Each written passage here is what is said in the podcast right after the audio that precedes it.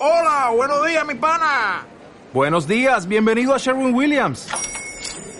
¡Ey! ¿Qué onda, compadre? ¿Qué onda? Ya tengo lista la pintura que ordenaste en el ProPlus app. Con más de 6.000 representantes en nuestras tiendas listos para atenderte en tu idioma y beneficios para contratistas que encontrarás en aliadopro.com. En Sherwin Williams somos el aliado del PRO.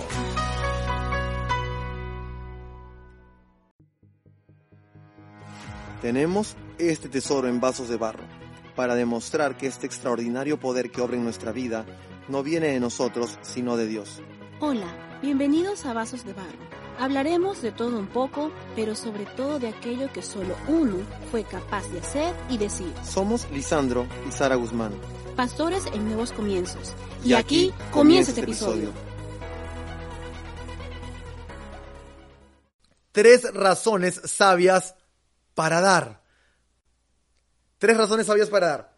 Bien, entonces, ya todos saben que en Navidad, Navidad es una época en donde eh, la gente se pone bien generosa, tanto cristianos como inconversos eh, se ponen las pilas para poder eh, reunir víveres, para poder juntar regalos, para poder celebrar Navidades con aquellos que menos tienen. ¿No es cierto? Entonces, las navidades son así. Esa es la época en la que nos ponemos generosos. Ahora, ah, yo quería saber qué es lo que dice la Biblia al respecto de la generosidad. ¿No? Y pues al respecto de dar y se me ocurrió estudiar esta semana lo que tiene que decirnos Proverbios. ¿Por qué? Porque Proverbios es el libro de la sabiduría. En general, bueno, la, misma Biblia testifica que en general la mayoría de proverbios han sido escritos por Salomón y en otros casos él recopiló proverbios de, que son refranes de sabiduría de otra gente sabia, ¿no? Ahora, en el, en el tiempo antiguo era, era usual hacer ese tipo de cosas. Había un gran aprecio por el conocimiento, por la sabiduría, y entonces se recopilaba todo esto eh, a forma de frases, ¿no? Ahora, ah, yo me puse a pensar, y es que Muchos de nosotros pagamos miles de soles o miles de dólares para recibir formación, capacitación, entrenamiento en las mejores universidades que nuestras billeteras puedan pagar. O en otros casos pagamos cientos o miles de dólares en conferencias o en eventos con, con las mentes más brillantes que podamos contratar o que podamos conseguir, ¿no? Pero me preguntaba, ¿y si pudiéramos tener todo esto gratis y de uno de los reyes más majestuosos, el hombre más sabio de la tierra y que llevó a Israel a uno de sus puntos más gloriosos de su era dorada. ¿No sería interesante poder captar toda esa sabiduría?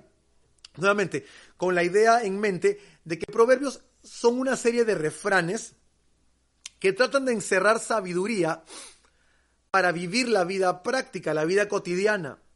Y en ese sentido, encontré que Proverbios habla muchísimo de dar, habla muchísimo de la generosidad. Y entonces me preguntaba si es que nuestras vidas, si es que el éxito, la prosperidad, la seguridad de nuestras vidas no está conectada con el hecho de dar. Entonces, el día de hoy quiero compartir contigo tres razones sabias, obviamente van a salir de Proverbios, para dar. Tres razones sabias del por qué nosotros deberíamos considerar seriamente ser más generosos cada vez. Así que vamos a empezar. La primera razón es que dar implica recompensa. Como podemos ver en Proverbios capítulo 19, verso 17, la Biblia dice, el que se apiada del pobre presta al Señor y él, y él lo recompensará por su buena obra. Voy a leerlo de nuevo. El que se apiada del pobre presta al Señor y Él lo recompensará por su buena obra. ¿Ok? Ahora, podemos ver en este versículo cómo Dios se identifica con las necesidades de los pobres. Proverbios es un libro que aparece en el Antiguo Testamento, pero podemos encontrar recompensa de parte de Dios para, para, la, para aquel que da, también en los libros de la ley. En el libro de Deuteronomio puedes encontrar cómo Dios va a recompensar cada vez que nosotros en una actitud generosa pensamos en el pobre. ¿Ok? Ahora, algo que debemos tener en cuenta es que Dios jamás va a estar en deuda con ningún hombre. Él nunca estará en una posición en la que le deba algo a alguien como una deuda. Entonces, prestar, prestarle al Señor, porque es lo que está diciendo la Biblia aquí, que cuando le damos al pobre le estamos prestando al Señor, implica que hemos generado una deuda divina y como Dios no es deudor de nadie, Dios ciertamente devolverá lo que damos en compasión a los pobres. Y algo que, algo que estuve pensando en este, en este tiempo mientras diseñaba esta enseñanza, no quiero que lo tomes como algo, como algo dogmático, como algo doctrinal, es simplemente un pensamiento que conectó en mi cabeza cuando estábamos hablando acerca de esto. Y es que me, me acordaba de la parábola del sembrador. ¿no? En donde el sembrador salía a, sembrar semilla y si esta caía en buena tierra daba fruto al ciento por uno. ¿no? Hay, tierra que no es buena y ciertamente no da fruto, la semilla se pierde. Hay, hay, tierra que es medianamente o razonablemente buena y daba fruto al 30 o al 60 por uno, pero la buena tierra daba fruto al ciento por uno, devolvía una cosecha al ciento por uno. Ahora, no quiero crear acá doctrinas extrañas ni, falsas enseñanzas, lo que significa esta parábola está muy claro en la Biblia. La semilla es la palabra de Dios y el terreno es el corazón del hombre, que al recibir la semilla de la palabra de Dios da fruto. ¿De acuerdo? Sin embargo, no podía dejar de conectar lo siguiente. En el caso de los seres humanos, aquellos que se constituyen como el mejor terreno, el mejor, no hablemos del de que no daba fruto, ni del que daba el 30 o al 60. El, mejor terreno, repito, que es el corazón del hombre, daba fruto y devolvía una cosecha cien veces mayor a lo que había recibido. Y me ponía a pensar, ¿será que el corazón de Dios es un corazón más dadivoso, un corazón más generoso, un mejor terreno para poder sembrar? ¿Será que el corazón de Dios te puede ser capaz de devolver algo más que el ciento por uno, que es lo que devuelve el corazón, el mejor corazón humano que podemos encontrar en la tierra? Y la respuesta cae de madura, pero te la voy a dejar a ti. Lo otro que, a mí quería compartir al respecto de, este hecho de que dar implica recompensa, es que no solamente encontramos la promesa de Dios de recompensar a quienes dan en Proverbios, en Deuteronomio, sino que también podemos viajar al Nuevo Testamento y podemos ver cómo Jesús también se identifica con la necesidad del pobre.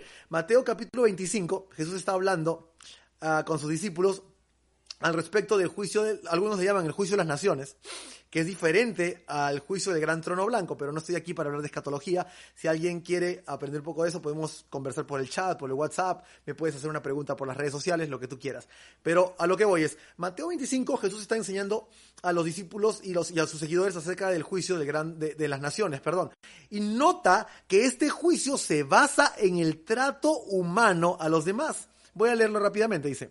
25, verso 31, dice, pero cuando el Hijo del Hombre venga en su gloria y todos los ángeles con él, entonces se sentará en el trono de su gloria y serán reunidas delante de él todas las naciones y separará a unos de otros, como el pastor separa las ovejas de los cabritos. Verso 33, y pondrá las ovejas a su derecha y los cabritos a su izquierda. Y entonces el rey dirá a los de su derecha, venid benditos de mi Padre, heredad del reino preparado para vosotros desde la fundación del mundo porque tuve hambre y me disteis de comer, tuve sed y me disteis de beber, fui forastero y me recibisteis. Estaba desnudo y me vestisteis, enfermo y me visitasteis, en la cárcel y vinisteis a mí.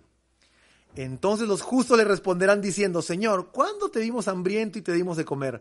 ¿O sediento y te dimos de beber? Y etcétera, etcétera, ¿no? Y respondiendo, verso 40, respondiendo el rey les dirá, en verdad os digo que en cuanto lo hicisteis a uno de estos hermanos míos, o sea, a los pobres, aún a los más pequeños, a mí me lo hicisteis. El Señor se identifica con la necesidad del pobre. Y, y, y, nos dice que cuando le damos al pobre, en el fondo le estamos dando a Dios.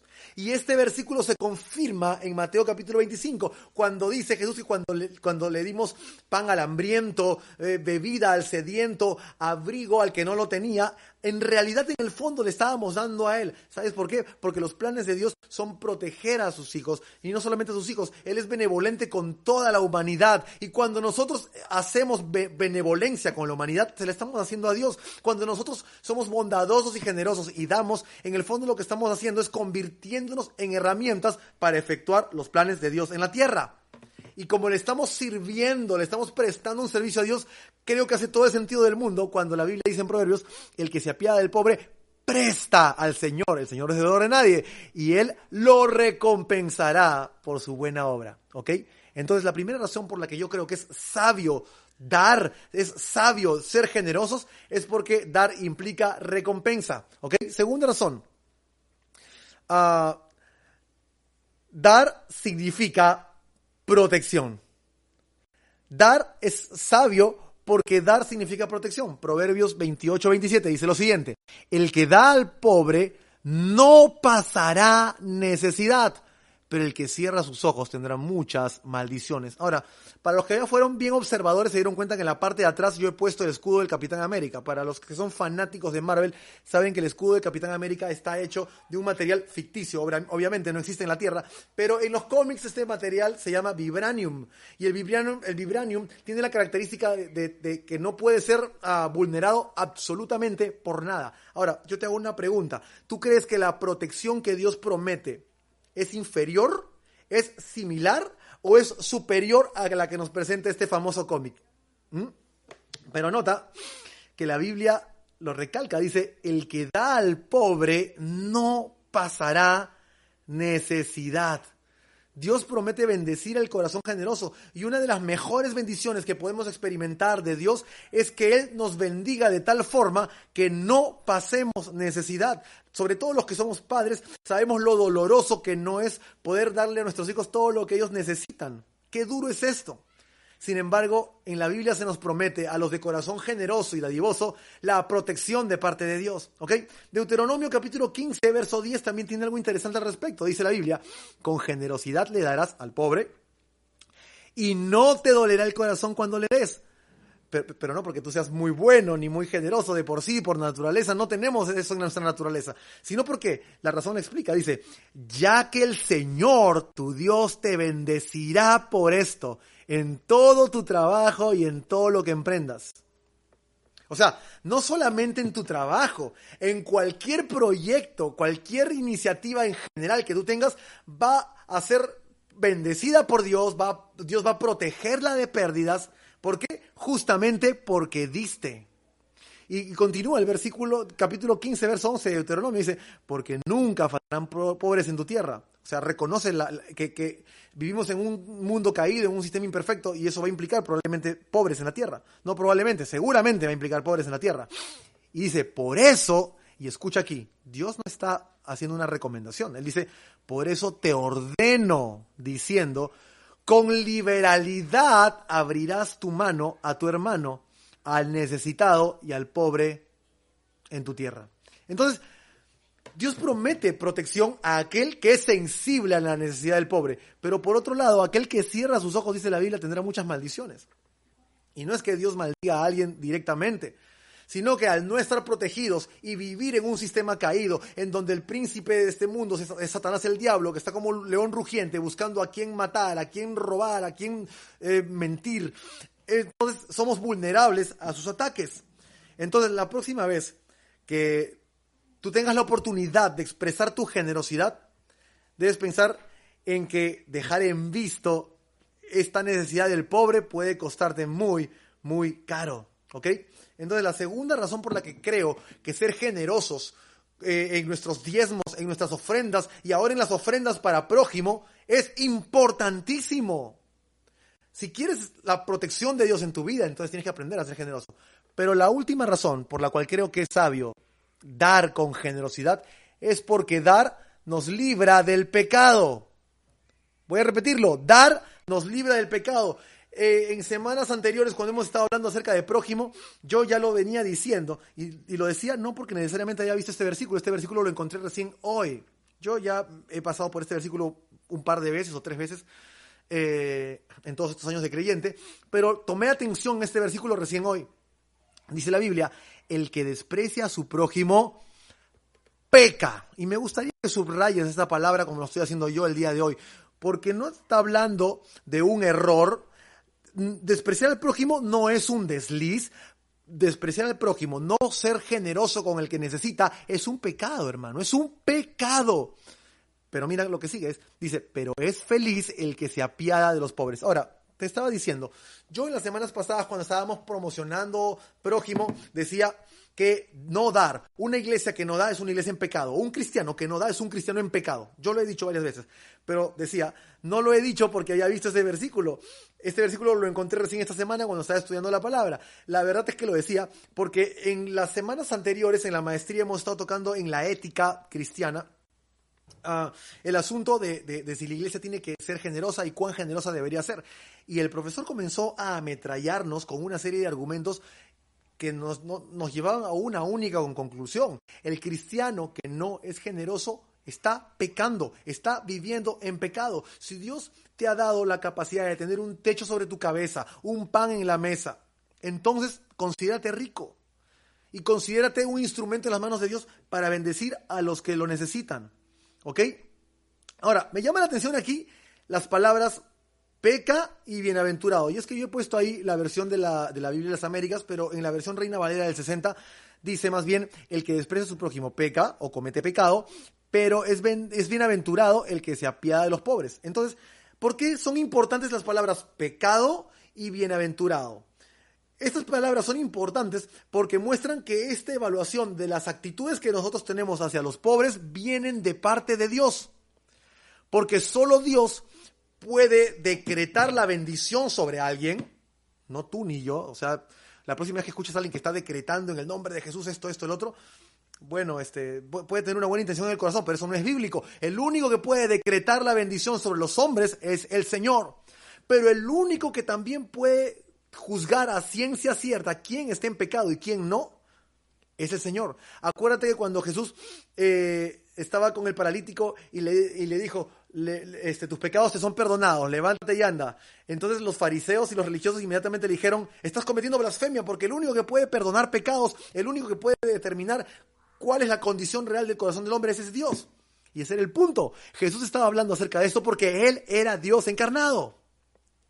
Pero entonces nuevamente, el que estemos encontrando en este versículo los términos pecado y bienaventurado muestran que esta evaluación de las actitudes hacia el pobre vienen de Dios y por lo tanto ha de ser escuchada. De hecho, Jesús afirma nuevamente a sus discípulos la responsabilidad de apoyar al pobre. Eh, en Mateo capítulo 6, verso 13, permíteme leerte, dice, pero tú cuando des limosna, que no sepa tu mano izquierda lo que hace tu derecha para que tu limosna sea en secreto y tu Padre que ve en lo secreto te recompensará. Bueno, esta traducción dice limosna, en realidad se refiere a los diezmos y a las ofrendas que la gente traía al templo. En esa época a los fariseos les encantaba traer sacos llenos de dinero y ponerlos a los pies eh, de los líderes para que todo el mundo viera que ellos no solamente diezmaban puntualmente, sino que diezmaban un montón. Pero ahí es donde Jesús les reprende y les dice que lo que tú das sea en privado, entre tú y Dios. Entre tú y Dios. ¿Ok? Ahora, aquí ah, me llama la atención lo siguiente. La Biblia no dice, si es que das, que no sepa tu mano izquierda lo que hace tu derecha. Aquí lo que la Biblia está diciendo es, cuando des. ¿Y sabes qué implica eso? Eso implica que de forma natural al cristiano le debe nacer dar la generosidad debe ser una marca del cristiano. Ahora, yo seguía pensando en esto del, pecado. ¿Por qué dar nos limpia del pecado o, no- o nos libra del pecado? ¿Y por qué no dar? ¿Por qué ser eh, avaro y egoísta más bien significa ser peca- pe- pecador? Y me puse a pensar en lo siguiente, y es que cuando fuimos creados, dice la Biblia, fuimos creados a imagen y semejanza de Dios. Esto es, no podemos igualarnos a Él en sus atributos, pero tenemos parte de sus atributos. Dios es absolutamente justo y los hombres podemos ser justos en parte. Dios es absolutamente bueno y los hombres podemos ser buenos en parte. Dios es absolutamente sabio y los hombres podemos llegar a desarrollar cierto nivel de sabiduría. Dios es absolutamente generoso y los hombres podemos desarrollar también la generosidad. Ahora, el asunto es el siguiente. En la caída, la naturaleza de Dios en nosotros, la imagen de Dios se distorsiona, se pervierte. Pero cuando creemos en Jesús, nos convertimos en sus seguidores, el Espíritu Santo viene a vivir en nosotros, lo que inmediatamente va a ocurrir es que se inicia algo que le llamamos la santificación. Si tú te has convertido de verdad, la evidencia de que te has convertido es que has iniciado el proceso de santificación, que quiere decir que poco a poco nuestra carne va muriendo en nosotros, que poco a poco las actitudes pecaminosas distintas de la naturaleza de Dios van muriendo y que más bien vamos creciendo en conformarnos con el carácter y la personalidad de Jesucristo. Y parte de este irse conformando a esa naturaleza divina tiene que ver con la generosidad. A medida que tú maduras en tu crecimiento, tú deberías, en tu crecimiento cristiano, tú deberías ir siendo cada vez más generoso, como uno de los puntos de la lista que deberías ir cubriendo.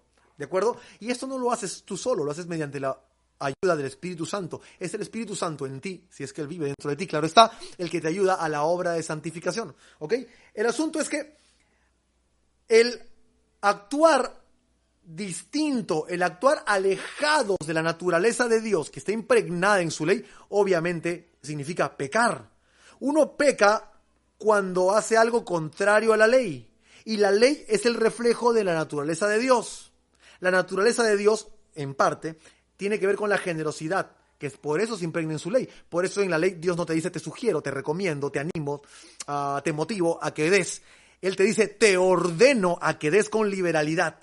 ¿No? Y esa ley es la que al no ser cumplida se convierte en pecado en aquellos que ya nos hemos convertido en el hijos de, del Señor, nos hemos convertido en seguidores de Cristo Jesús y por lo tanto en objeto de este proceso de santificación que nos debe ir llevando cada vez a parecernos más al carácter de Cristo, a conformarnos cada vez más con la naturaleza de Dios. ¿Ok? Yo quiero terminar con la siguiente lámina, que es una lámina en realidad simplemente para recordar los tres puntos, las tres razones por la cual es sabio dar. Razón número uno, porque dar implica recompensa. No sé, no sé cuántos cuando, cuando, compiten en algo quieren una recompensa. Yo te voy a confesar algo el día de hoy. Cuando yo era pequeño, siempre fui un pésimo deportista, pésimo. Y admiraba mucho a los que eran buenos. Y, y un día llegó el profesor de educación física con todas las medallas de las Olimpiadas. Yo no había ganado ninguna. Y había llegado como con 40, 45 medallas. Iba a repartir medallas de plata, medallas de bronce y medallas de oro, sobre todo las que todos querían tener. Y eran para varios amigos míos, pero no para mí. Y yo quería mi recompensa. Entonces cuando el profesor salió un instante porque lo llamaron de la dirección, yo quise cogerme una de las medallas. El resto de la historia está de más porque en realidad no llegué a recoger esa medalla. Eh, mi idea era volver con una medalla a casa. Con lo que me regresé a casa fue con mucha frustración y mucha tristeza. Pero mi punto es, todos anhelamos recompensas. Si tú anhelas una recompensa en la vida, yo te animo a dar con generosidad, porque dar implica recompensa. Razón número dos, dar significa protección. Muchas veces he escuchado cristianos que me dicen, pastor, yo ya no sé qué hacer, me meto en una cosa, me meto en la otra, estudio, trabajo, invierto y nada parece dar fruto. Y yo te preguntaría, ¿Estás siendo generoso con el Señor? ¿Estás siendo generoso con su iglesia? ¿Estás siendo generoso con el prójimo? Porque si tú no estás siendo generoso en estos aspectos, lo más probable es que estés totalmente desprotegido, vulnerable y desnudo. Y Satanás puede hacer contigo y con tu economía lo que se le venga en gana, porque nada ni nadie te está rodeando. Y razón número tres, dar nos libra de pecado. Voy a repetirlo así. La iglesia que no da es una iglesia que está en pecado. Y el cristiano que no da es un cristiano que está en pecado. Por eso para nosotros dar es una tremenda bendición, no solamente durante la temporada de prójimo. Tenemos la obligación moral de darle a Dios, de devolverle a Dios una décima parte de todo lo que Él ya es dueño. Me preguntan a mi pastor, ¿por qué tengo que darle a Dios el 10%? Yo le aclaro, vamos a comenzar por el principio, le digo. Dios no es dueño del 10% de tu dinero, Dios es dueño del 100% de tu dinero. Y Él, en una actitud generosa, te, está dando la oportunidad de ser bendecido, de recibir recompensa, de recibir protección, de mostrarle tu lealtad y tu amor a Él, al que dio todo por ti. Al devolverle una pequeña parte de lo que Él ya te dio. ¿Ok? Entonces, la tercera razón es dar nos libra del pecado. Y yo quiero terminar haciendo esta aclaración. Nosotros no damos para ser hijos de Dios, nosotros damos porque ya somos hijos de Dios. Nuestras buenas obras no son un requisito para ser salvos, nuestras buenas obras son una evidencia de que ya somos salvos. Y ahora sí, este es mi tercer final y los que me conocen saben que ahora sí voy a terminar de verdad, de verdadcito, de verdadcito, de, de veras hay una pregunta que millones de cristianos hacen en el mundo. ¿La salvación se pierde o no se pierde? Y la respuesta es que bíblicamente no. La salvación no se pierde. Gracias a Dios, gloria a Dios que la salvación no se pierde. Pero en ese sentido, la verdadera pregunta no es si la salvación se pierde. La verdadera pregunta es si tú eres verdaderamente salvo. Esa es la verdadera pregunta. Porque si tú no eres verdaderamente salvo, ay, agárrate. Porque ya sabes lo que te espera en el futuro eterno. Pero si tú eres verdaderamente salvo, gloria a Dios, porque esa es la mejor noticia que cualquier humano podría recibir en toda su entera vida. Y voy a repetir acá el concepto que dije hace un rato. Nuestras buenas obras no son un requisito para ser salvo. Nuestras buenas obras son una evidencia de que ya somos salvos. ¿Tú quieres contestar a esa pregunta de si realmente eres salvo? Puedes empezar, puedes empezar por aquí. ¿Cuál fue tu actitud o cuál es tu actitud cada vez que alguien te dice acerca del diezmo, de la ofrenda, de prójimo, de dar con generosidad, con liberalidad? ¿Cuál es tu actitud? ¿Cuál ha estado siendo tu actitud? Bueno, Dios es misericordioso para ayudarnos a crecer también en eso. Vamos a orar.